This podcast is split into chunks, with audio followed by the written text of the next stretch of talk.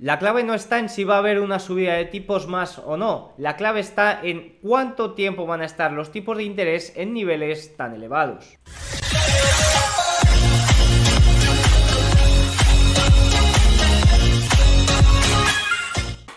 Muy buenas a todos y bienvenidos un día más al canal. El día de hoy es muy especial porque cuento con Javier del Valle, desde mi punto de vista uno de los mejores analistas de España y vamos a tratar varios puntos. Vamos a tratar el punto de si hemos llegado al fin de, este ciclo de subidas de tipos. Vamos a tratar el punto de, de la recesión, de qué está sucediendo con el empleo y por qué se está enfriando o hay datos que nos muestran que se está enfriando, pero los datos de peticiones de subsidios semanales siguen eh, bastante bajos. El empleo parece que nos está destruyendo. ¿Cuál es el motivo de esto? Todo esto también lo vamos a comentar. Y por último, vamos a hablar de oportunidades, vamos a hablar de eh, si hay oportunidades en el CAPEX de energía en países como India o México que pueda haber oportunidades. Eh, sin duda, Javi nos va a aportar mucho valor al canal y creo que no será la última vez que se pase por aquí. Eso sí, muy importante, el vídeo está grabado el 29 de septiembre de 2023, el viernes,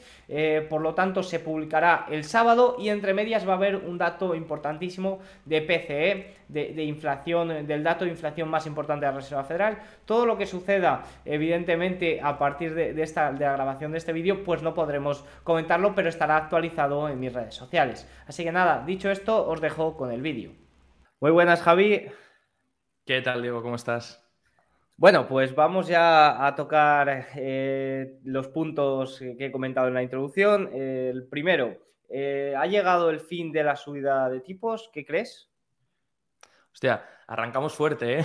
arrancamos pregunta, eh, hago preguntas, perdón, hago preguntas, pero vamos a estar charlando. Sí, lo vamos debatiendo. Hay que introducirlas de algún foro. Sí, sí, no, genial. Em, bueno, así vamos al grano directamente, que es, lo importante, ¿no? Em, dentro de este ciclo de subidas, yo creo que sí, ¿eh? Yo creo que ahora mismo el mercado está 50-50, eh, en este momento que estamos el 29 de septiembre grabando esto, 50-50 descontando una posible subida más, eh, que es lo que en realidad la Fed dijo, ¿no? En sus pronósticos, ese 5,6% al que quieren llegar. Pero ahora, fíjate cómo ha cambiado de repente las palabras de la Reserva Federal, nada más ha rebotado la energía, ¿no? ahora todos los miembros están saliendo en conjunto a decir, todavía podría quedar una subida más, todavía el mercado no tiene valorada la subida más.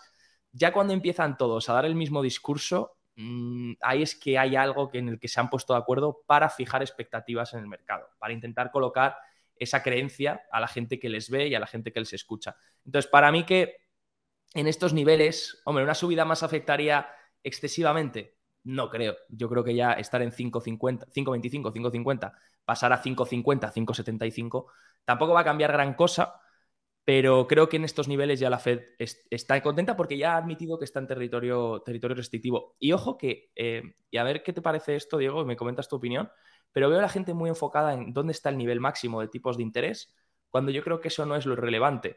No importa ya, una vez estás en territorio restrictivo, no importa si estás en el 5,75 o en el 5,5 o en el 5 o en el casi 6. Lo que importa es cuánto tiempo te mantienes en territorio restrictivo, porque ahí es cuando poco a poco va haciendo efecto a la economía. Si estás poco tiempo, pues la economía puede aguantar. Si te mantienes mucho tiempo en ese territorio restrictivo, donde los tipos de interés están por encima de la tasa real, la que ellos ni siquiera saben calcular, porque han cambiado ya varias veces su opinión sobre la tasa real, ahora dicen que es un poco más alta, pero aún así si están por encima de esa tasa real, pues poco a poco van haciendo daño en, la economía y enfriándola, que es un poco lo que busca también la, la Fed. Sí, estoy de acuerdo contigo, sobre todo con el punto de que lo importante es cuándo llega ese famoso pivot, cuándo, cuánto tiempo van a estar los tipos eh, tan elevados y no tanto cuál es el, final, porque mm. también hay que tener en cuenta que desde la pausa de la semana pasada los rendimientos han subido considerablemente y eso también afecta, o sea, no se sube el tipo de, referencia, pero sí que suben los rendimientos de los bonos y eso también evidentemente afecta al endurecimiento, afecta a los consumidores y, es un poco efecto secundario. Luego también eh, ahí está el punto de que tuvimos primero la subida del Banco Central Europeo, que ahí sí que parece que Lagarde salió con un discurso bastante claro de este es el final. También la economía de la eurozona no tiene mucho margen para, para mayores eh, experimentos. Pero luego sí que es cierto que con eh, Powell, con el abogado Powell, eh, que comunica también, pues sí que es cierto que dejó unas dudas bastante claras y eso evidentemente causó miedo al mercado de que quizás no es la, última subida de tipos y así es como nos encontramos en este momento. Pero creo que hay que tener en cuenta sobre todo eso, que la Reserva Federal, la línea de puntos o las expectativas de cuando eh, va a haber bajadas de tipos las cambió, eso afectó bastante, pero que es que no hay que creerlos. O, sea, aunque los inversores sí que se fijan bastante en ello, han cambiado tantas veces. Eh, en su momento dijeron que los tipos no iban a superar el 1% cuando la inflación estaba ya por encima del 5%. O sea, eh, es, un, es una situación en la que no es cuándo está, o sea, cuánto más van a subir o si va a haber más subidas, que creo que si la Reserva Federal eh, sigue subiendo el Banco Central Europeo, va a tener que, ir detrás simplemente por el hecho de, la situación y de lo que dependemos del dólar en la eurozona, pero, pero es eso, es cuándo va a haber, cuándo se va a dar la vuelta a esto, ¿Cuándo, cuánto tiempo van a estar los tipos eh, tan elevados. Yo te voy a compartir, Diego, luego para que podamos meter en, edición, porque ese gráfico no lo tenemos y te lo voy a pasar actualizado, de hecho, con el cierre del día de hoy, del viernes, que serán eh, las expectativas de inflación. Eh, a 5 años y a 10 años. básicamente da igual, imaginemos las de 5 años, ¿vale? Las de 5 años ahora mismo están de media en el 2.27 27%. Apenas se han movido, están prácticamente ancladas. Creo que el mínimo lo vieron en el 2,07 el 1 de junio, ahí es donde se redujeron casi al 2%. Han repuntado un poco del 2,07 al 2,27, pero no ha sido un repunte excesivo para lo que ha habido de repunte en la energía, en la gasolina, en el petróleo, que ya está cerquita de los 100 dólares. No ha habido un repunte excesivo en las expectativas de inflación. Y la Fed, aunque diga muchas veces y mencione muchas veces el CPI y el PCE, les da absolutamente igual el CPI y el PC, porque eh, la Fed, eh, si tiene que basar sus decisiones sobre un indicador atrasado, de hecho, cuando lo hace, mira qué mal les ha ido, pronosticar un 1,5% de tasas de interés y al final ser un 5,5%, eso es un error estadístico bestial, sobre todo para los salarios que tienen en la Reserva Federal y los economistas de nivel que hay. Pero eh, cuando la Fed mira, la Fed mira sobre todo esas expectativas de inflación, porque es el mercado de bonos que tú bien has dicho, descontando lo que va a pasar. Y si esas expectativas de inflación están ancladas, la Fed no va a cometer el error de volver a subir tipos incluso más en un entorno en el que los bonos están en, una, en un nivel que ya ellos mismos están generando un efecto restrictivo. Porque los, intereses de los bonos, el 10 años, no es la, el, el, nivel en el que está, es el ratio de cambio al que se está moviendo. Es que hace unos días estaba en el 4% y ahora está en el 4,5%. Hablamos de duraciones muy largas, con una sensibilidad extremadamente importante. Y luego te pones a analizar, y recordemos en marzo lo que pasó. La, crisis bancaria regional se inició por esta subida de tipos de interés, porque esta subida de tipos de interés afectó a las duraciones de las carteras de bonos que tenía la banca regional, que luego te pones a mirar y, por ejemplo, el otro día revisaba un bono de la Fed, un bono vencimiento 2050, que ha pasado de estar eh, por encima del dólar a estar a 40 centavos sobre el dólar. Ahí tienes una pérdida increíble que estará, pues la Fed tiene el 19% de eso pero luego tendrán la banca regional otro tanto por ciento importante. Entonces, se sientan sobre pérdidas que obviamente si tú mantienes a vencimiento, pues no hay ningún problema. Pero como tengas que vender, ahí tienes un, estrés y de hecho la Fed ya ideó incluso pivotó. La Fed es que hizo la Fed Put eh, realmente. dentro de unos años lo veremos así. Ahora no lo vemos, pero en marzo hizo el plan BTFP. Y el plan BTFP no deja de ser una ayuda para que el sistema bancario no petase y para poder permitir que los bancos sigan teniendo liquidez. Y al final es haber intervenido el mercado, al final es rendirse, pese a que los tipos se mantengan, sí, pero la Fed ya hizo ese plan y posiblemente no lo anule dentro de un año, posiblemente no haga ni siquiera repagar. Se anula en marzo, en cinco o seis meses, eh, y, va, va camino, o sea, cada semana son nuevos máximos prácticamente. O sea, ahora mismo... No van a pagar ese dinero están un poco estables con esto, con estas subidas de los rendimientos, por eso. Si no. Siempre, siempre digo, eh, yo siempre hago referencia a que no pasó nada en marzo por eso, porque no dejaron que sucediera nada, si no estaríamos hablando de una situación totalmente distinta en estos momentos. Fue una especie de QE encubierto, que es un plan completamente nuevo que no se había aplicado nunca, que claro, decimos, no, no es compra de bonos, por supuesto no es compra de bonos, pero es dar unos préstamos al final sobre un valor par de un bono que realmente no vale nada ya, ha perdido el 70% de su valor, pero tú le estás dando el valor completo de ese bono, financiación a un año, al que le tienes que cobrar un tipo de interés de referencia sobre el OIS, que serán un 4 y algo por ciento en los niveles en los que se han cogido, y que tienes que devolverlo en un año. Veremos si la banca regional puede devolverlo en un año y si además cierran lo que tú dices, cierran el plan BTFP y se quedan sin poder dar esa financiación a los bancos. Al final entramos en una, en un, en un, entramos en una época y en unos años que yo creo que es el inicio, pero poco a poco lo iremos viendo a lo largo de las siguientes décadas, que mm, donde la intervención va a ser cada vez mayor, donde los gobiernos cada vez necesitan expandir más sus balances, expandir más sus deudas y a partir de ahí, pues, eh, pues eso al final lo que acaba pasando es que repercute en las monedas, en las, en las divisas. Estos mismos años estamos viendo caídas importantísimas en un montón de divisas. Ya no me voy a países que tienen una inflación estrepitosa, sino incluso el yen está cerca de la intervención, el yuan chino también está cerca de la intervención. Por ahora es el dólar el que mantiene, pero aún así el dólar es que también ha perdido un poder adquisitivo importante, siendo la moneda de referencia que está, que está aguantando más. Mira, tenemos en pantalla en azul el balance de la Reserva Federal y vemos aquí este piquito, no puedo señalar con, con flechita, pero el último pico, eso es la inyección de eh, marzo para salvar a los bancos regionales. De hecho, seguro que lo, lo vistes a Diamond de JP Morgan eh, diciendo el otro día lo los 7, el 7%, que no estaríamos preparados para elevar los tipos al 7%. Y una de las preguntas que le hicieron, algún comentario que surgió sobre eso es, eh, ¿quieres que suceda para comprar más bancos regionales? Y es que yo creo que va por ahí un poco la cosa. De hecho, Yellen lo ha mencionado en, muchos comentarios que ha hecho desde marzo, y es que va a haber más eh, fusiones bancarias regionales, va a haber más adquisiciones y todo apunta a una concentración bancaria mayor en Estados Unidos. Y con respecto a la sociedad, todo lo que sucedió en marzo y demás, yo pienso que es que la sociedad occidente nos están acostumbrando a que nunca suceda nada, a que cualquier cosa que hagas no tiene efectos, no tiene consecuencias y eso al final va camino de un control masivo, de una intervención. El otro día mencionaba un comentario en Twitter de este libro de Central Banking 101, que lo recomiendo, eh, sobre la función de las CBDC y que al final eh, las características que nos están vendiendo es algo que ya existe eh, en, este momento y que lo que quieren con eso es controlar aún más, que bueno, esto es algo ya obvio y que se ha comentado en muchas ocasiones, pero es curioso como nos venden algo que ya existe, pero con lo que van a tener muchísimo más control y yo creo que al final todo va en esa senda.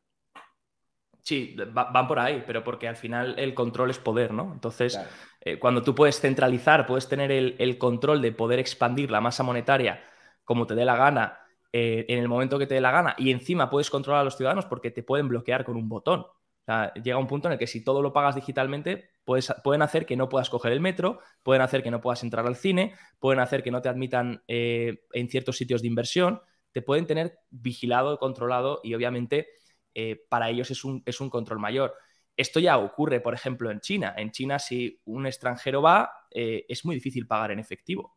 Es muy, muy, muy difícil pagar en China en efectivo. Todo, de hecho, se paga con la, aplicación de WeChat o con otras aplicaciones y está todo controlado. Y esto te da métricas del consumo, te da métricas de qué es lo que la gente prefiere, controlas también eh, formas de, consumo y todo esto, pues al final es a donde, a donde se dirige el mundo, ¿no? A más control, más datos y saber exactamente lo que hacemos, que ya lo saben muchas redes sociales, pero bueno, lo quieren incluso implementar. Y sobre la banca regional, eh, muy, muy importante punto también, ahora de repente... Eh, fíjate que a principios de año todos, no, es el año de la renta fija y ahora de repente, no, ya no está en el año de la renta fija, ahora los intereses se van a ir al 8%.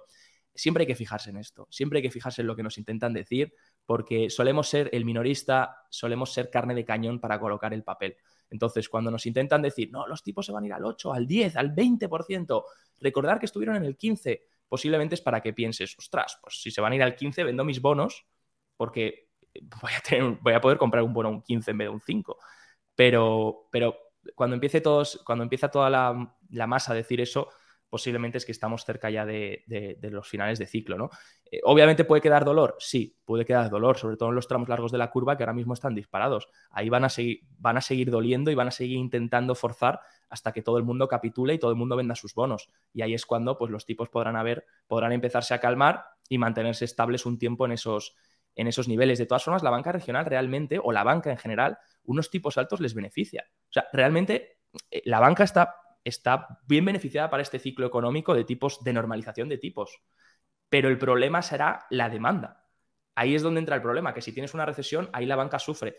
Pero mientras no tengas un problema pues con, los, con el balance, eh, con la liquidez y puedas mantener unos tipos altos en el sistema, realmente la banca incluso se beneficia y de hecho por eso estamos viendo estas compras, porque no son tontos los, los, inversores de este nivel. O sea, el Jamie Dimon se reunió con Janet Yellen en privado y con Jerome Powell y de ahí salió la compra de First Republic Bank, una compra que le ha hecho millones de beneficio neto a, JP Morgan y más. Y al final lo que no están dejando, me, me ha gustado una reflexión que has hecho, Diego, que dices, al final no están dejando que Occidente sepa, sepa tener errores, sepa caerse para luego levantarse. Y esto es muy de la teoría del ciclo austriaco, cuando cae la, cuando cae la, marea, cuando empiezan las cosas a ponerse difíciles, todas esas empresas son zombificadas, que realmente no son empresas buenas, sino que se han creado por unos tipos cero y, una, una política monetaria súper laxa, ahí es cuando debes dejar caer a esas empresas zombificadas. Ahí es cuando el ciclo debes dejar que se restaure y las empresas que son buenas que se mantengan y de calidad y las que son malas que caigan. Si empiezas a salvar a todo el mundo con planes, con ayudas, con no sé qué, al final tienes que salvar a todos, porque ¿qué vas a rescatar a los depositantes de First Republic Bank y Silicon Bank? Pero si mañana quiebra JP Morgan, no vas a rescatar a los depósitos de JP Morgan. Sería tremendo a nivel, a nivel social. Entonces, pues es lo que tú dices, ya han cometido el primer error, que es dejar que no sé cómo hubiese sido si lo hubiesen dejado, ¿eh? que a lo mejor hubiese sido peor. Es que no lo sé. Claro, o sea, está muy bien, evidentemente eh, evolucionamos a que cada vez haya pues eh, menos desigualdad, nadie lo pase mal y demás. Sí, ok, pero se está mal acostumbrando a la sociedad y ya no solo en, a nivel financiero, sino en todo, en que no haya consecuencias de tus actos. Y eso es un gran problema que desde mi punto de vista, va a llevar a Occidente, si se sigue así, a la decadencia total. Eh, pero bueno, esto ya es reflexión incluso más social eh, y demás. Pero eh, ya último comentario sobre los bancos regionales y pasamos también a un tema muy relacionado que es el tema de la recesión, si va a haber recesión, la situación de la economía estadounidense. Pero sobre los bancos regionales, evidentemente se ven muy beneficiados compañías o en este caso bancos que están saneados eh, de balance, como has comentado. Los bancos regionales, el problema lo tuvieron sobre todo ahí en el balance, en la liquidez, y es ahí donde están los peces gordos que lo aprovechan y, se los comen. Relacionado con eso también tenemos la situación, por ejemplo, de las grandes tecnológicas y este tema del value grow, que yo siempre hago una reflexión y es que si en el grow metemos a compañías como Apple, como Meta, como compañías tan grandes, Evidentemente, estas compañías se están viendo beneficiadas incluso en circunstancias donde no se verían tan beneficiadas porque no necesitan una financiación constante, porque tienen un flujo de caja tremendo que les permite eh, sobrellevar toda esta situación, incluso seguir invirtiendo eh, ahí. Por lo tanto, es un buen momento para la banca, pero hay bancos que no están saneados y que sufrirán, y no es un buen momento para las tecnológicas, pero hay tecnológicas que están saneadas tiene un flujo de caja increíble que se beneficiarán, como por ejemplo cuando la crisis bancaria regional entró mucho dinero a las tecnológicas, simplemente por eso, por la seguridad eh, que daban, al igual que a los bancos por la seguridad que daban. Eso es. Aquí el problema está siendo, obviamente, la tecnología ahora está corrigiendo por un problema de duración, ¿no? Donde como dices, hay, calidad, hay mucha calidad en la tecnología. Por ejemplo, Apple tiene una duración muy corta. Los flujos de caja que ve a día de hoy son, son extremadamente altos y posiblemente sean mayores que los que verá en 20 años, a menos que tenga un crecimiento sostenido muy, muy alto. Pero, pero claro, todas esas empresas que son más growth, más de crecimiento, donde realmente los flujos de caja se van a ver lejos en el tiempo, ahí es cuando tienes mayor sensibilidad y estas subidas de tipos pues no les benefician. La tecnología empezó el año muy bien rebotando, porque igual que comunicaciones, que son sectores con mucha duración, eh, porque esperaban eso, esperaban una caída de tipos, esperaban incluso una recesión. Y realmente la tecnología no lo hace del todo mal en recesiones. ¿eh? No es un sector que digas extremadamente cíclico, como podría ser industriales o como podría ser consumo cíclico. Entonces, la tecnología lo hizo muy bien, esperando esa caída de tipos, y ahora lo que está sorprendiendo al mercado, yo creo que lo que el mercado no descontaba es esos intereses en la parte larga, esa forma en la que se está desinvirtiendo la curva se esperaba que fuese con una caída en el dos años o, en, la parte corta y está siendo eh, una subida muy pronunciada en la parte larga de la curva que muchos inversores yo creo no esperaban y que de hecho se habían posicionado ya cerrando intereses del 5, del 4%, 4 y algo por ciento y ahora están viendo eso. Y aquí el problema también es eh, a quién afectas, ¿no? A qué sectores afectas. Por ejemplo, los fondos de pensiones. Eh, recordemos lo que pasó en Inglaterra. Cuando los tipos de interés se dispararon, eh, Liz que duró lo que, lo que dura un sueño. Eh, eh, tuvo, tuvo que intervenir, o sea, intervinieron en el mercado de otra, otra señal más de rendición, otra señal más de cómo los bancos centrales están condenados a perpetuar sus errores, porque a la mínima que pasa algo tienen que intervenir. Tuvo que intervenir el Banco de Inglaterra, comprar bonos, comprar guilds en la parte larga de la curva, incentivar ese interés al alza para que los fondos de pensiones no quebrasen. Entonces, hace un año, justo. Hace un año. Y, esto está volviendo a pasar. Los intereses están volviendo a, dispararse. Entonces, ¿quién te dice que eso no va a volver a pasar y van a tener que volver a intervenir? Ya lo hicieron con el BTCP. No tiene ningún tipo de problema en intervenir de otra forma. Claro, como no es una bajada de tipos, pensamos que siguen haciendo su trabajo. Pero al final eh, están condenados a, eso. Y es que si el mundo se sigue endeudando a los niveles en los que se está endeudando el tesoro estadounidense, que si la economía estadounidense aguanta, es por el gasto fiscal que tiene, es por todos esos planes que ha lanzado Biden, el CHIPS Act, el Inflation Reduction Act, todo eso es dinero a mansalva que está entrando en Estados Unidos para empleados, para subvenciones de contratación, por eso el empleo se mantiene tan fuerte, para también eh, construcción industrial y todo eso, obviamente, gasto fiscal, eh, teoría keynesiana, ¿no? Al final estás hinchando el, estás hinchando el PIB y, y todo eso es lo que también mantiene la economía estadounidense fuerte. Claro, ¿cuál es el pato a pagar? Techo de deuda, otra vez ahora que se podría cerrar el gobierno porque no llegara un pacto del gasto, Em, un dinero que al final se gasta y un endeudamiento que al final se genera que, parecemos va a acabar como Japón, ¿no? Todo, el día perpetuando el endeudamiento y, al final pues pagándolo los ciudadanos a través de una inflación un poquito más elevada, a lo mejor, en, el año. Pero al final vivimos en un mundo que en, términos estructurales es deflacionario. Realmente la tasa natural real va a la baja en las últimas décadas y eso es por la demografía y también por, obviamente, se ha hablado mucho de la tecnología, ChatGPT, la inteligencia artificial. Al final todo eso es muy deflacionario. Em, bueno, hay diferentes teorías, ¿no? Hay gente que dice que la inflación se va a mantener un poco más elevada, hay gente que dice que no, que vamos a perpetuar la deflación por siempre. Todo eso al final yo creo que llegará a un punto en el que toda esa deuda, pues tarde o temprano la paguemos de una forma o de otra. Sí, eh, haciendo reflexión también sobre eh, quizás lo que impulsó a, la tecnología a principios de año, evidentemente sobre todo la desinflación, quizás no se tenía en cuenta este posible inicio de segunda ola inflacionista, eh, el pivot cada vez se veía más cerca y ahora parece que se está alejando incluso en la última eh, reunión se quitaron dos bajadas de tipos para 2024 en ese famoso gráfico de puntos que evidentemente, como te he dicho antes, digo, voy a hablar de algo que no tengo el gráfico. Pues evidentemente este es uno de los puntos. Y luego también hubo mucho FOMO en torno a la inteligencia artificial hasta el punto de que recuerdo que Nvidia presentó unos resultados con un crecimiento del 101% interanual y en la mesa de trading de Goldman no hubo actividad sobre el valor ese día. Dijeron que estaban ya todos posicionados evidentemente fue una señal clarísima de, oye, esto quizás no tiene mayor margen al alza. Aquí si los grandes están diciendo que ya están posicionados, cuando el trimestre anterior, que también presentó unos resultados de locos y que también se decía que ya el FOMO de la inteligencia artificial había llegado demasiado lejos, la actividad sobre el valor fue de un 10 de 10 prácticamente. Entonces, esos son avisos. Y ya entrando en el periodo, o sea, en, en este punto de recesión, no recesión, desde mi punto de vista, creo que perjudica más al mercado este periodo en el que estamos ahora mismo de no recesión, de riesgo por una segunda ola inflacionista, más lejos las bajadas de tipos y eso al final perjudica o está perjudicando tanto al mercado en estos momentos con esta corrección que estamos viviendo ahora mismo. Pues sí, pues sin duda sí. De hecho, eh, eh, no entiendo eh, tanto fanatismo por la recesión o no recesión. Parece ser que se ha vuelto un partido de, Madrid-Barça, en plan, posicionate, ¿no? Como le encanta a todo, a todo el mundo querer posicionarse siempre en un, bando. la recesión es algo. Hay unas palabras de James Bullard una vez de una presentación.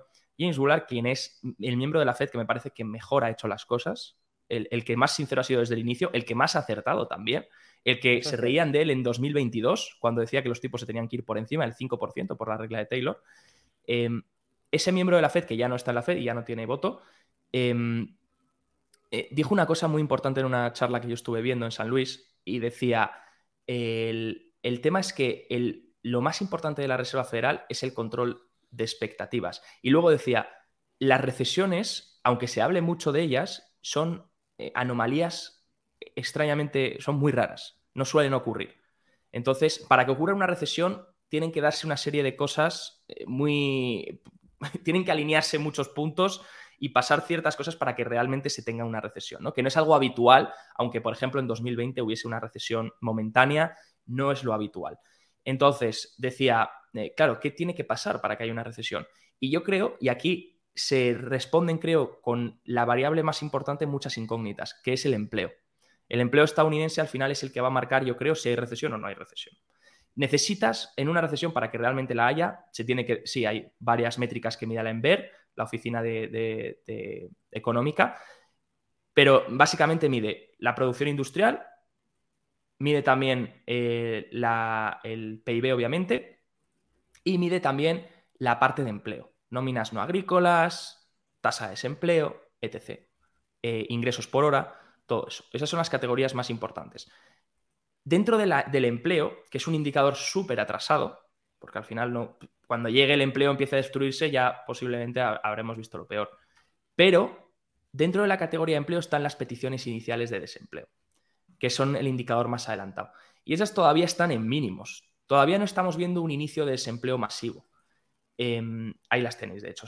fueron ayer, de hecho, la actualización, 204.000, no, 201.000 esta semana están en mínimos. Todavía no estamos viendo ese disparo. ¿Qué estamos viendo? Que las peticiones continuadas de gente que ya tiene la ayuda, el paro, la prestación por desempleo, se están acumulando. Entonces, la gente que está en el paro no está encontrando trabajo, pero no estamos viendo nuevos despidos masivos. Pero por otro lado, estamos viendo unas vacantes de empleo que sí que están cayendo, hay menor oferta, es más difícil cambiarse y ya el mercado laboral va poco a poco ajustando. Entonces, estamos viendo un enfriamiento drástico del mercado laboral, pero no una destrucción un enfriamiento, las cosas más difíciles. Oye, mantener mi trabajo va a ser más difícil, encontrar un nuevo trabajo es más difícil, la gente que está en paro le cuesta, pero no se está destruyendo nuevo el empleo que hay.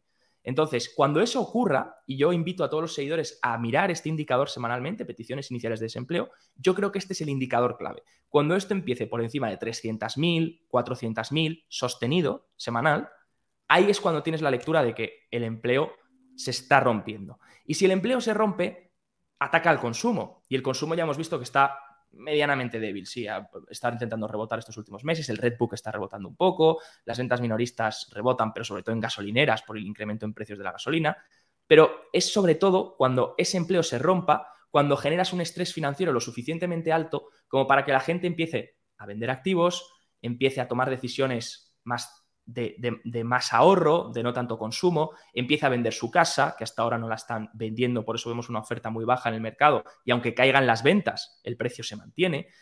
Falta ese estrés financiero que vendría por la parte del empleo. Y aquí la inflación es muy importante también, porque estamos teniendo un repunte y ahora todo el mundo habla, oh, segunda ola de inflación. Lo más importante para la inflación son los salarios no es tanto la energía, son, en mi opinión son los salarios, porque ahí es donde generas la segunda ronda en, las, en los efectos más importantes de la economía, que son los subyacentes. Sí, la energía va a afectar a los PPIs, a, las fábricas, y eso pues, puede afectar a los márgenes empresariales. Pero la inflación más importante, sobre todo, en mi opinión, es la de los salarios en esta segunda ronda. Entonces, los salarios estamos viendo que no están creciendo, de hecho, están desacelerando. Mientras sigan desacelerando, por ahora no me preocupa el repunte de la inflación, también porque el propio mercado, las expectativas que te decía, 5 años, 10 años, no están elevándose a niveles muy drásticos.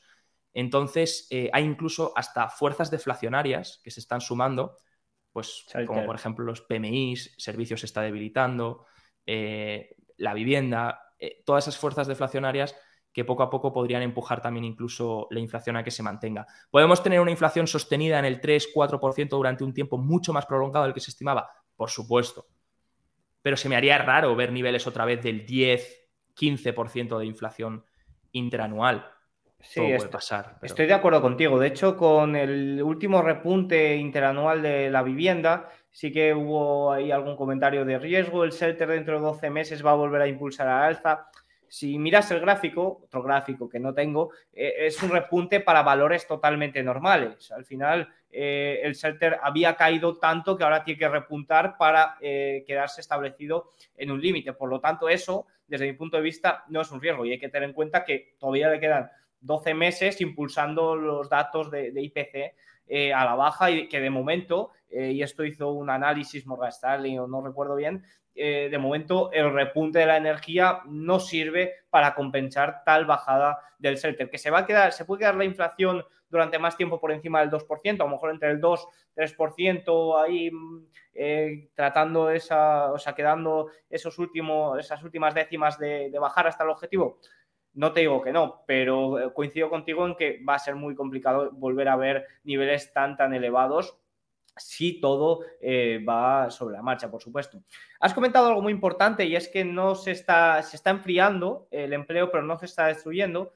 Y quizás para esto es muy importante este gráfico, eh, a ver qué te parece, y es cómo eh, las compañías están, las grandes empresas no, se están viendo tan afectadas por las subidas de tipos, no se están viendo tan afectado ese pago de intereses porque venían sobre todo las grandes compañías, eh, financiándose a tipos muy bajos y que el problema vendrá cuando lleguen las refinanciaciones. Por lo tanto, tipos altos durante más tiempo, evidentemente, va a perjudicar más a estas refinanciaciones. Totalmente. Y esto explica también lo que está pasando en la vivienda. Añado, ya que tú aportas la parte corporativa y aporto la parte de vivienda residencial.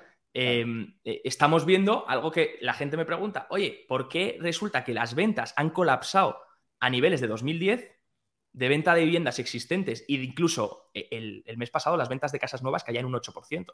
¿Por qué están colapsando ayer los permisos también de eh, las eh, ventas pendientes, lo que se firma antes, el contrato de arras típico, para luego hacer la compraventa? También caían un, 7%, un 8% este, este mes. ¿Por qué caen tanto las ventas pero el precio se mantiene? Pues porque toda la gente que tiene una casa existente que, que, tiene una casa ya construida y que la tiene a su nombre, seguramente la tenga fijada una hipoteca del 3-4%. Entonces, eh, se están financiando por debajo de lo que pueden obtener en el mercado. El mercado puede meterse a, una letra o a un fondo monetario eh, del mercado y pueden obtener un 5% de rentabilidad en el año, mientras que su coste de financiación es un 3, un 3,5 fijo, porque la mayoría de las hipotecas están fijas en Estados Unidos en, en estos momentos. Entonces, todo eso hace que el vendedor no se sienta presionado a vender, pese a que los precios puedan ajustar un poco y sí pierdan fuerza y las ventas caigan, el, que, el, dueño de casa dice, bueno, ¿para qué voy a vender si tendría que deshacerme de mi hipoteca al 3-4% y fijar una nueva hipoteca al 7,5%? Estoy obteniendo una financiación gratuita por debajo de lo que puedo obtener en mercado, no me interesa renunciar a esa financiación. Y esto le está pasando a muchísimas empresas que tienen caja y que se han financiado a tipos bajísimos y que incluso le están rentabilizando la caja porque le están metiendo en la bolsa que ha pegado un rebote de la leche, la están metiendo en letras del tesoro, la están metiendo incluso en duraciones súper cortas, totalmente aseguradas, donde sacan un 4%, 5% a unos meses y, ya está. Y, tienen rentabilizando la caja y la deuda todavía no les impacta en los intereses. El problema viene si esto se mantiene mucho tiempo. Entonces, de ahí volvemos al punto uno, que es el más importante. No importa la subida de tipos hasta qué nivel llega, si es 25 puntos básicos más o 25 puntos básicos menos, realmente ahí no está el problema. El problema está en cuánto tiempo los tipos se mantienen en esos niveles. Cuánto tiempo la tasa hipotecaria se mantiene en el 7% para que, por encima del 7%, para que cuando el que tiene una hipoteca tiene que refinanciar, ya no pueda hacerlo a los tipos que tenía previamente. Tenga que hacerlo a unos tipos del 7, 7 y medio. Y ahí es cuando, ¡pum! Ahí es cuando tienes todo el dolor mensual que te empieza a generar los costes de intereses y a las empresas lo mismo y al real estate comercial lo mismo, pero eso va a tardar mucho. Y claro, la Fed a lo mejor incluso baja tipos antes de que eso ocurra. Claro, es que eh, estos datos son increíbles porque los he buscado mientras eh, lo estabas comentando, los datos de los propietarios, el 92% de los deudores hipotecarios tienen tipos fijos inferiores al 6%, el 82% inferiores al 5%, el 62% inferiores al 4%. Esto es lo que estás. Ahí lo tienes. Que claro, dices, eh, el tipo de interés de las hipotecas está por encima del 7,82%, 83% que tocó ayer, 7,83%, pero claro, eh, ese también es el motivo por el que nadie quiere vender su vivienda, porque hay tanta escasa oferta y porque nadie compra, ¿no? Y porque sería, sería una decisión financieramente estúpida. Si te estás financiando unos tipos por debajo del mercado, tienes, tienes, tienes, una financiación gratis, incluso le estás sacando rentabilidad. ¿Qué le estás sacando? Si estás por debajo del 6, eh, del 4, perdón, ¿qué le estás sacando? ¿Un 2% anual eh, de rentabilidad extra y encima pagándote la financiación? Y, te vas a poner a comprar una casa que está en precios, una casa nueva que está en, o vas a vender tu casa para comprar otra que está en precios, porque recordemos, la persona que vende su casa tendrá que irse a vivir a algún sitio. Y los alquileres sí, decías tú, Shelter, han bajado en algunos han bajado en el indicador de Zillow y demás, y en el CPI suele ir con retraso. Pero el Shelter lleva una subida en los últimos años importante. Los alquileres siguen en niveles importantes, pese a que están reduciéndose ya. Entonces, ¿qué te vas a ir? ¿A un alquiler a pagar una tasa mensual, un pago mensual súper alto con la inflación? ¿O te vas a comprar una nueva casa que los precios se han mantenido casi igual con un tipo hipotecario al 7,5? Claro, es que es un momento muy... Por eso es una diferencia muy grande con 2008. La gente intenta ver 2008, pero en 2008 el mercado inmobiliario había mucha oferta. Entonces, hasta que esa oferta no llegue al mercado, no vamos a ver el impacto en la vivienda. Tiene que haber un estrés financiero que, de nuevo, yo creo que vendría por el mercado laboral, destrucción del empleo, te quedas sin trabajo y entonces ya, ostras, pues voy a vender mi casa y me voy a una casa más pequeña. Em, ahí ya sí que puedes tomar esa decisión. Pero hasta entonces ese estrés financiero no se genera y no hay oferta que aparezca en el mercado. En el momento que aparezca la oferta, y mucha gente empieza a poner su casa a la venta, ahí el precio ajustará de forma drástica. Y de hecho, por la teoría de los animal spirits, de, cómo de rico se siente uno, el efecto riqueza, cuando fíjate que desde que rebotan las bolsas y desde que viene rebotando la vivienda, el consumo ha rebotado. Sí, claro. Si eso ocurre a la, inversa, si la, vivienda empieza a volver a caer y, y, las acciones empiezan a volver a retroceder, entonces el efecto riqueza genera que la gente se sienta más pobre y consume menos. Entonces también sería un impacto para, la parte del PIB del 70% del consumo que representa en Estados Unidos del PIB. Sí, que de hecho ayer que la primera lectura del segundo trimestre fue de un 1,7 y ayer cayó al 0,8% ya en la lectura final, que ojo, eh, nueve décimas ahí en el mismo dato, eh, aquí hay algo, hay algo raro, pero evidentemente se está viendo afectado y ese efecto riqueza es muy importante que comentas. Dicho esto, vamos a pasar ya a la última parte y es hablar un poco, vamos a trasladar todo lo que hemos comentado a posibles oportunidades. Estamos viendo un alza del dólar, la verdad que bastante importante. Creo que ha ganado frente al euro más de un 3% en este mes de septiembre. Tenemos al oro también cayendo por debajo de, de 2.900 y ya en mínimos desde marzo. Tenemos al TLT que ha caído un 50% prácticamente, TLT, ETF de referencia de los bonos a 20 años estadounidenses. Y luego también tenemos la situación de China, que durante los últimos meses los datos no han acompañado. Se han visto incluso salidas masivas por parte de, Goldman Sachs Prime Book, de asignaciones de capital desde China a Estados Unidos por parte de los gestores entrevistados por Bank of America. Se están viendo, podríamos decir, incluso capitulaciones. ¿Dónde crees que hay una interesante oportunidad eh, a futuro? Por cierto, si esta charla con Javier te está pareciendo interesante, debo decirte que eh, Javier tiene un curso, tiene una academia con JF Partners y eh, su curso domina la bolsa, va desde lo más básico hasta eh, temas muy eh, concretos como los que estamos tratando en este vídeo, que son las fases del ciclo. También toca opciones que son muy interesantes para tratar de cubrir la cartera. Es un curso muy completo y que sin ninguna duda recomiendo. Así que si te interesa ya no comprarle, sino echar un ojo a lo que hace Javier, Javier te dejo abajo un enlace eh, donde podrás acceder a un curso gratuito de introducción a lo que va a ser el curso. Así que nada, también tiene una comunidad muy interesante a la que accedes una vez pagado el curso y que eh, yo formo parte de ella. Javier fue una de las personas con las que yo empecé en este mundillo de, la inversión, así que no puedo eh, hacer otra cosa que recomendarlo.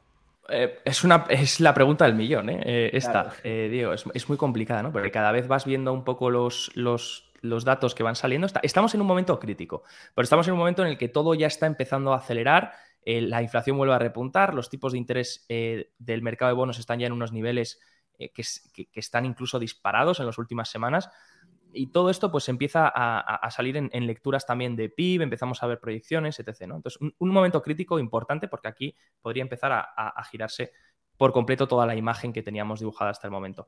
Entonces, eh, ¿qué hay atractivo? Desde un punto de vista de, de riesgo-beneficio. Si miramos el equity risk premium, que sería cuánto de rentabilidad puedo sacar por estar invertido en bolsa en vez de por estar invertido en una letra del tesoro o en un bono, de riesgo, de riesgo mínimo, porque es un bono gubernamental, no estoy hablando de investment grade, sino, sino gubernamental, el equity risk premium está en mínimos de varias décadas. Eso significa que invertir en bolsa ahora mismo sí que te puede dar un 20% anual. Oye, puede pasar lo que sea. Los beneficios de repente pueden explotar, puede acabar la guerra entre Rusia y Ucrania, puede haber un catalizador positivo que haga que las bolsas expandan los múltiplos y den una rentabilidad mayor.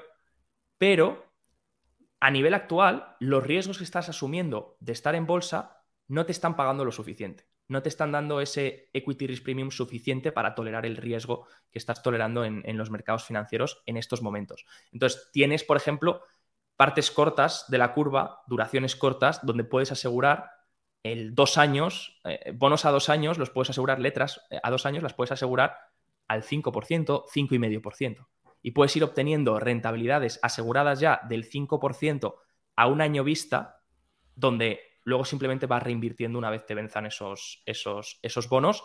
Y si quieres, una vez te van venciendo, porque por ahora coges la parte corta de la curva, que no tiene apenas riesgo, porque si la Fed decidiese bajar los tipos y la parte corta baja o algo se rompe y el dos años se desploma, ahí entonces, em, eh, por efecto duración, incluso le puedes ganar más dinero porque los tipos caen y tú tienes un bono fijado a un 5, 5 y medio, entonces ahora tu bono vale más en mercado. Entonces, incluso con eso podrías sacarle pasta. ¿Qué podría ser el, el, escenario malo? Que el dos años siga subiendo, o el tres años, el interés del dos años o el un año sigan subiendo, porque la Fed sigue subiendo tipos y entonces pues te baja un poco en mercado, pero tú ya tienes el 5,5% hasta vencimiento si mantienes.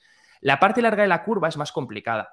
El 10 años, que es lo que todo el mundo está yendo, al TLT, al 10 años, al 20 años, incluso al 30 años, que ahí es donde Bill Ackman advertía y está corto, de hecho, de 30 años. Eh, esa parte es más complicada porque no depende tanto del ciclo de la Fed, depende estructuralmente de, Ahora mismo, con la oferta que está teniendo el Tesoro, endeudándose en tramos largos, porque el Tesoro no es tonto. Si la curva está invertida, te endeudas en la parte larga de la curva. Te sale más barato y encima más tiempo. Em, pero, eh, sino también por temas estructurales de crecimiento e inflación, que son las grandes incógnitas de estos próximos años. De vamos a tener la misma inflación, ni siquiera la Fed lo sabe, vamos a tener el 2% o vamos a tener un 4%. Y el crecimiento, ¿vamos a mantener un crecimiento como el que hemos visto en la última década, sin los apoyos monetarios que hemos tenido en la última década? ¿O vamos a tener un crecimiento mucho más, eh, más relajado? que lo que hemos visto en los últimos años. Todo eso responde hacia la curva. Si uno piensa que las cosas van a volver a ser como antes, el tramo largo de la curva es muy atractivo. Fijas a un 4,5%, cuando los tipos bajen o cuando haya una recesión, tu bono se dispara de precio. Y si no, pues mantienes a 10 años un 4,5 fijado. ¿Qué riesgo tienes? Que la inflación sea superior al 4,5. O que ahora el 10 años se vaya al 7, como dice Jamie Dimon, y entonces te hundan en mercado lo que le ha pasado a la banca regional. Em, por eso yo por ahora cogería parte corta de la curva, aseguraría a un año, dos años, donde no es mucho tiempo, esperas a vencimiento, y luego sí que es cuando empieza a notar signos de deflación, de que ya el mercado, la economía se está girando, ya empieza a haber signos, el del desempleo se dispara, esa es la categoría más importante para pronosticar la recesión, esas peticiones iniciales empiezan a dispararse, ahí es cuando me iría posicionando poco a poco en la parte larga de la curva. Eh, te puedes posicionar también, a medida que te posicionas en la parte larga de la curva, te podrías posicionar también en el oro. El oro al final eh, está indirectamente correlacionado con tipos reales. Entonces los tipos reales han ido al alza. El oro puede hacerlo muy bien de dos formas. O bien los tipos nominales caen por una posible recesión, una potencial recesión, los tipos nominales a largo plazo, que ahí es con los bonos también lo harían muy bien, pues lo mismo, el oro lo haría muy bien o los tipos se mantienen, pero las expectativas de inflación empiezan a repuntar, de que haya una segunda ola, inflacionaria, ¿no? Como comentábamos, imagínate, los salarios empiezan a petar y hay una segunda ola inflacionaria. Ahí el oro lo haría bien, pese a que los bonos no terminarían de hacerlo bien. Entonces, el oro también puede ser atractivo. El oro debería estar en niveles mucho más bajos. El oro está aguantando excepcionalmente bien. Debería llevar una castaña el oro del menos 10-15% en el año y está aguantando bastante bien para lo que está ocurriendo con los tipos nominales y con, y con la desinflación que hemos vivido este año. Y, luego, por último, pues eh, posicionarse en value, ¿no? Eh, creo que ha sido una década muy bonita para el growth, porque esas políticas monetarias han permitido que la financiación sea ultra barata, por lo que la duración era súper atractiva. Entonces tú te metías en empresas que se financiaban prácticamente gratis y tenían unos modelos de negocio que iban a rentabilizar un crecimiento del 30-40% y iban a darte unos cash flows bestiales a futuro. ¿Qué pasa? Que ahora que la financiación vuelve a ser complicada, el coste del dinero vuelve a tener un precio, em, el value tiende a hacerlo mejor. Eh, empresas que son más eficientes con su caja, empresas que ya tienen un cash flow, ya generan un cash flow importante. Ahí yo creo que puede haber mucha, mucha oportunidad. Y luego en energía, especialmente en el CAPEX recordemos que venimos de 10 años, 11 años desinvertidos de energía. Y la sorpresa la tuvimos en 2022. Precios de petróleo, las reservas cayendo a mínimos de 40 años de Estados Unidos, el mercado se está dando cuenta que necesita invertir más en producción, ya sea de uranio, ya sea de petróleo, ya sea de energías renovables, pero hay que invertir en CAPEX energético. Y creo que más que, la, más que el propio invertir en el propio petróleo, que yo creo que se va a mantener siempre en un rango de entre 60 y 90 dólares, más que invertir en un, petróleo o en la producción de petróleo, invertir en las empresas que generan CAPEX, que ayudan a mejorar toda esa cadena de producción de, inversión en la, en, la parte, en la parte energética. Y luego, pues poco más, diversificar. Obviamente Estados Unidos sigue siendo país de referencia. Warren Buffett tiene una frase donde dice, no apuestes nunca contra, contra Estados Unidos y las empresas lo seguirán haciendo bien. Lo que pasa es que hay que saber qué empresas, qué empresas seleccionar. Y sobre todo también ahora las small caps van a seguir sufriendo. Van a seguir sufriendo porque si hay una recesión, las small caps son las que más, más sufren. Obviamente la gente suelta lo que tiene más riesgo y se va a la calidad, se va a las grandes, a Apple, que sabes que no va a quebrar. Apple ahora está bastante cara, pero bueno, tienes esa calidad que dices, hostia, sé que Apple pues en 10 años va a seguir existiendo. ¿Te va a dar un rendimiento? A lo mejor no, pero a lo mejor te mantiene plano. Em, con esto yo no estoy invertido en Apple ni, me gustan estos precios, pero eh, las small caps, aunque sufran más, ahí van a dar oportunidad. Y a lo mejor no ahora, pero en unos meses ir poco a poco viendo small caps interesantes para el siguiente ciclo de recuperación pueden ser, pueden ser muy potentes. Y con esto y esta chapa, yo creo que ahí es donde miraría. ¿Tú, tú dónde mirarías, Diego? Eh, yo, creo que ya por ir cerrando voy a hacer una reflexión y es que ¿quién compraría el S&P 500 renta variable en estos momentos para que te dé un 6, 7, 8% teniendo un bono que te da casi un 6, un 6? Entonces, creo que eso resume muy bien lo que has comentado. Y luego estoy de acuerdo contigo con lo de la energía. Eh, yo he estado mucho mirando el uranio. En este canal lo saben que lo decía, daba la chapa al final del vídeo con el uranio y empresas de uranio. Eh, también con todo lo que sucedió en Níger y demás, que es el mayor exportador eh, a la Unión Europea.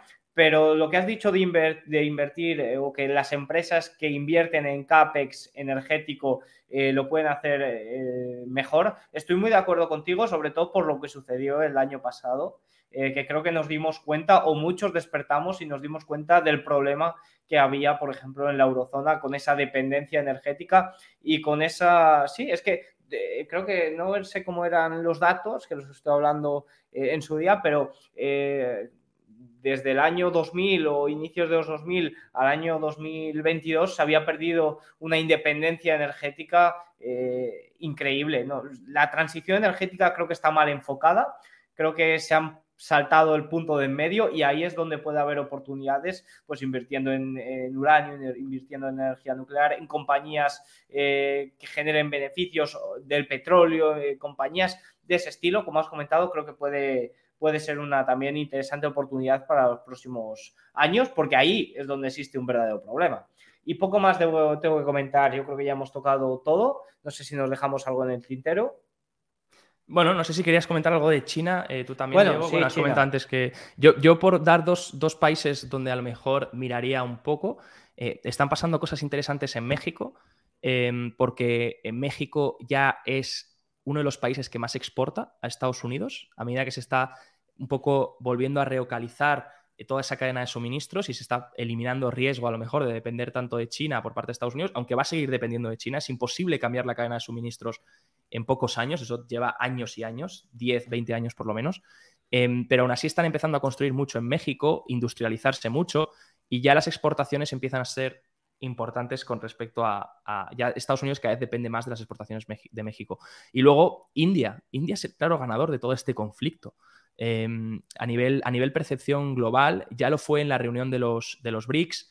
Em, al final India está manteniendo un tono bajo, no se está metiendo en polémica y se está llevando muchas empresas ahí, se están relocalizando muchas empresas ahí. Es el país que más va a crecer junto con Nigeria en demografía y la demografía es muy importante para la economía y para la productividad. Y India, aunque a lo mejor las bolsas ya han subido mucho en los últimos años. eso es cierto. Cuando dé oportunidad o cuando bueno, empiecen a salir empresas interesantes, pues India también es un sitio que a lo mejor para los próximos años se puede, se puede mirar, siempre y cuando sabiendo que China, pues cuando elimine también estos, estos problemas, ¿no? E inmobiliarios, después de lo que ha caído, pues, pues a lo mejor incluso da oportunidad. No sé si tú tienes alguna, alguna opinión sobre, sobre China. De hecho, India ha tenido un rally eh, en el mes de septiembre, desde el 1 de septiembre concretamente hasta el 18, que lo he comentado mucho el canal, de, más de un 5%. Y, sí que es cierto que las bolsas eh, están eh, llevan una subida bastante considerable en los últimos años. Eh, respecto a China, sí, bueno, eh, pongo en pantalla, lo he comentado también en varias ocasiones, de hecho creo que tengo un vídeo exclusivamente de la situación china. Yo creo que en China estamos viendo una capitulación, se han visto salidas masivas, asignaciones de capital por parte de los gestores desde China a Estados Unidos, creo que hay mucho miedo, los datos de julio fueron bastante débiles, evidentemente no se habla en China de una recesión, ni mucho menos. Estamos hablando de un crecimiento un 4,9-5%. Ya te firmaría eh, cualquier país eh, de, Occidente ese crecimiento. Eh, pero bueno, sí que es cierto que viniendo del crecimiento 7-8%, pues puede chocar un poco. También tiene un problema inmobiliario muy grande. El sector inmobiliario rodeando a las industrias pesa prácticamente un 30%. Y los gestores le están dando, ahora mismo tiene una ponderación, en azul vemos los hedge funds en azul clarito vemos los gestores activos de, fondos mutuos. Eh, tiene una asignación bastante débil, ha caído bastante durante el año 2023 por todo este miedo. Y en el segundo trimestre del año eh, no hubo, además de salidas, no hubo tampoco entradas. Fue el, el, año de menos entradas desde que Bloomberg registra datos, o Goldman Sachs, no recuerdo ya quién era la fuente. Entonces yo creo que si empiezan a cuajar estímulos, si volvemos a ver entradas, creo que ahí puede ser una interesante oportunidad, más teniendo en cuenta que índices como por ejemplo el Hansen han caído prácticamente más de un 50%. Entonces yo creo que ahí es donde puede haber también eh, alguna oportunidad. Y, poco más, creo que ya hemos tocado. Y no te olvides, eh, Diego, de la portada del Economist, que ya hubo portada del Economist diciendo crisis, la gran crisis china. Eso ya es una, es una señal de, capitulación. Pero bueno, iremos viendo cómo, cómo evoluciona. Sí, habrá que en China hay que ir, ir, viendo cómo evolucionan los datos. Así que nada, muchas gracias Javi por pasarte por el canal y es un placer tenerte aquí. Gracias a ti, Diego. Eh, sigue, sigue dándole caña al canal, mucho valor, vídeos diarios y analizando como siempre los datos, los datos más relevantes. Eh, gracias por invitarme. Chao.